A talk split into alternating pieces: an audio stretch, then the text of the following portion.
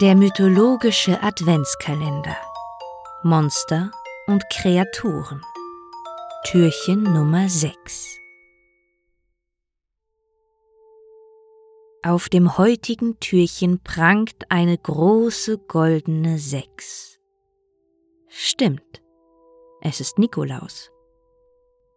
Du starrst auf die Ziffer und musst dich noch kurz sammeln, bevor du bereit bist zu öffnen. Langsam hast du verstanden, dass hinter diesen Türchen auch mal jemand Unfreundliches wohnen kann.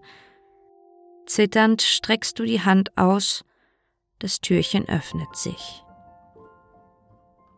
Und dir fällt die Kinnlade runter. Unfassbar. Du hast es sofort erkannt. Ein Pferd steht dir gegenüber, auf seiner Stirn prangt ein leuchtendes Horn. Es ist ein Einhorn. Moment mal. In der griechischen Mythologie?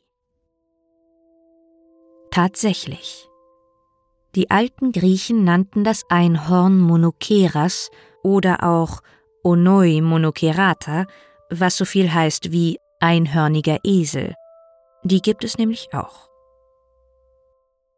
Aber hier handelt es sich eindeutig um ein Pferd. Vielleicht etwas größer und schlanker als andere Pferde, die du kennst. Der Körper ist weiß, der Kopf dunkelrot, die Augen dunkelblau und auf der Stirn prangt das wunderschöne, sagenhafte Horn. Der Ansatz am Kopf ist weiß, bis zur Hälfte des Horns geht es sanft zu schwarz über, und ganz oben an der Spitze leuchtet es feuerrot. Um es nicht zu verscheuchen, bewegst du dich kaum und atmest so leise wie möglich. Du hast recht. Einhörner sind scheu. Es ist fast unmöglich, ein Einhorn zu fangen. Es rennt unglaublich schnell. Manche Wilderer versuchen es dennoch, am liebsten, wenn ein Einhorn-Jungtier dabei ist, denn dann rennt das Muttertier nicht sofort weg, aus Angst, sein Kleines zurückzulassen, sondern dann kämpft das Einhorn.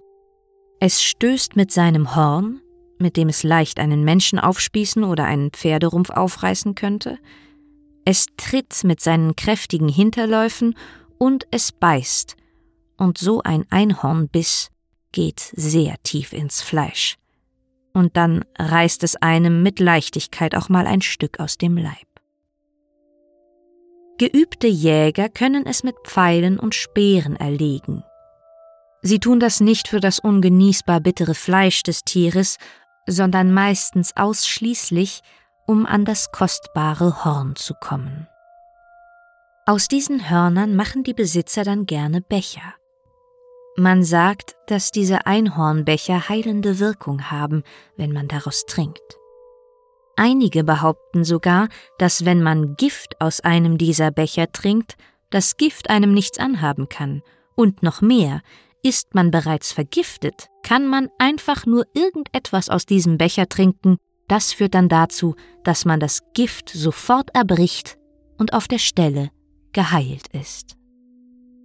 Wieder andere sagen, dass man am selben Tag, an dem man aus dem Einhornbecher getrunken hat, durch Feuer gehen kann, ohne sich zu verbrennen. Und das ist nun wirklich praktisch.